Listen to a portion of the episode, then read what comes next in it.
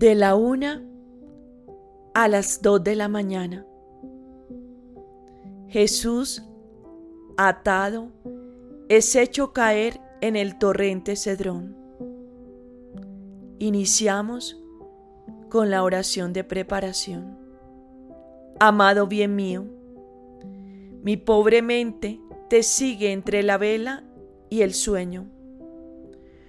¿Cómo podría abandonarme del todo al sueño viendo que todos te dejan solo y huyen de ti? Hasta los mismos apóstoles, el ferviente Pedro, que acababa de decirte que quería dar su vida por ti, tu discípulo predilecto, que con tanto amor lo hiciste reposar sobre tu corazón. Ah, todos te han dejado abandonado a merced de tus crueles enemigos. Jesús mío, te encuentras solo. Tus purísimos ojos buscan a tu alrededor para ver si al menos te está siguiendo alguno de aquellos que hiciste tanto bien, para demostrarte su amor y para defenderte. Y cuando descubres que ni uno solo te ha sido fiel, sientes que se te rompe el corazón y te pones a llorar amargamente, pues el dolor que te causa el abandono de tus más fieles amigos es mucho mayor del que tus mismos enemigos te procuran. No llores, oh Jesús mío, o más bien, haz que yo llore contigo. Pero parece que mi amable Jesús me dice,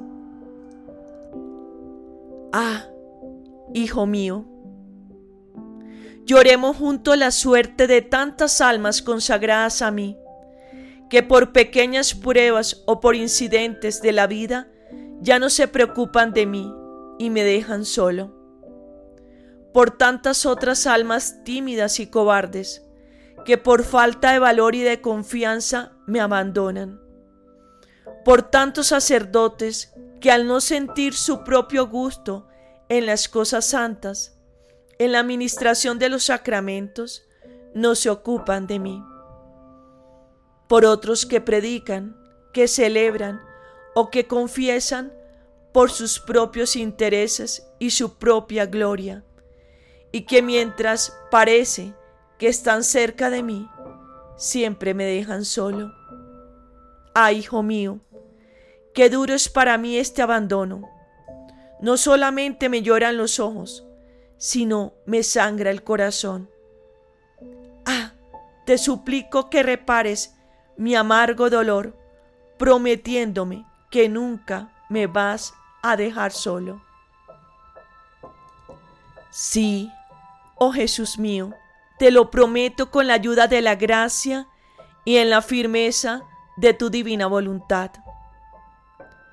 Pero mientras lloras por el abandono de los tuyos, oh Jesús, tus enemigos no te evitan ningún ultraje que puedan hacerte, estando así fuertemente atado, tanto que por ti mismo no puedes dar ni un paso te pisotean y te arrastran por aquellos caminos llenos de piedras y espinas, al grado que cualquier movimiento que te obligan a hacer hace que te tropieces con las piedras y que te hieras con las espinas. A Jesús mío, me doy cuenta que por donde te van arrastrando, vas dejando las huellas de tu preciosísima sangre y de tus cabellos dorados que te arrancan de la cabeza.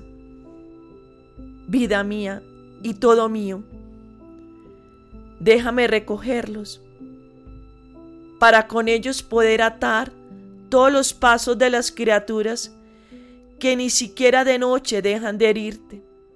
Es más, se aprovechan de la noche para herirte aún más. Unos con sus reuniones, otros con sus placeres, con teatros y diversiones, y otros sirviéndose de la noche hasta para llevar a cabo robos sacrílegos. Jesús mío, me uno a ti para reparar por todas estas ofensas. Pero ya estamos en el torrente Cedrón. Y los perversos judíos te empujan en él y al empujarte hacen que te golpees en una piedra que ahí se encuentra. Pero con tanta fuerza que empiezas a derramar de tu boca tu preciosísima sangre, dejando marcada aquella piedra. Y después jalándote, te arrastran por debajo de aquellas aguas llenas de podredumbre nauseabundas y frías. En este estado representas a lo vivo el estado deplorable de las criaturas cuando caen en el pecado. Oh, cómo quedan cubiertas por dentro y por fuera con un manto de inmundicia que da asco al cielo y a cualquiera que pudiera verlas, de modo que atraen sobre ellas los rayos de la divina justicia. Oh, vida de mi vida, ¿puede haber un amor más grande? Para quitarnos este manto de inmundicia, tú permites que tus enemigos te hagan caer en este torrente y para reparar por los sacrilegios y la frialdad de las almas que te reciben sacrílegamente, obligándote a entrar en sus corazones, haciéndote sentir más que en el torrente toda la náusea de sus almas. Permites por eso que esas aguas penetren hasta en tus entrañas, al grado que tus enemigos, temiendo que vayas a ahogarte y queriendo reservarte aún mayores tormentos, te sacan de ahí, pero le causas tantas repugnancias a ellos mismos que les das asco tocarte. Mansísimo Jesús mío, ya estás fuera del torrente mi corazón no resiste al verte tan bañado con estas aguas tan repugnantes. Estás temblando de pies a cabeza por el frío y mirando a tu alrededor, haciendo con los ojos lo que no haces con la voz. Buscas al menos a uno solo que te seque, que te limpie y que te caliente, pero en vano no hayas a nadie que se mueva a compasión por ti. Tus enemigos se burlan y se ríen de ti. Los tuyos te han abandonado y tu dulce madre se encuentra lejos de ti porque así lo ha dispuesto el Padre. Aquí me tienes a mí, oh Jesús.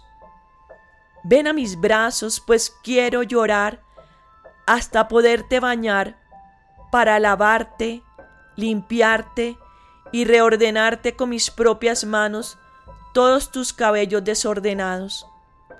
Amor mío, quiero encerrarte en mi corazón para calentarte con el calor de mis afectos. Quiero perfumarte con mis insistentes anhelos.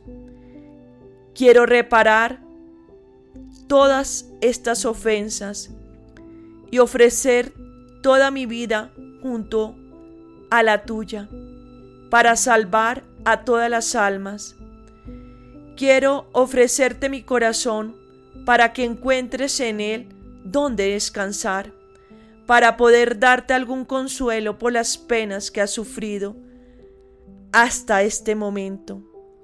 Y después proseguiremos nuevamente el camino de tu pasión. Reflexiones y prácticas.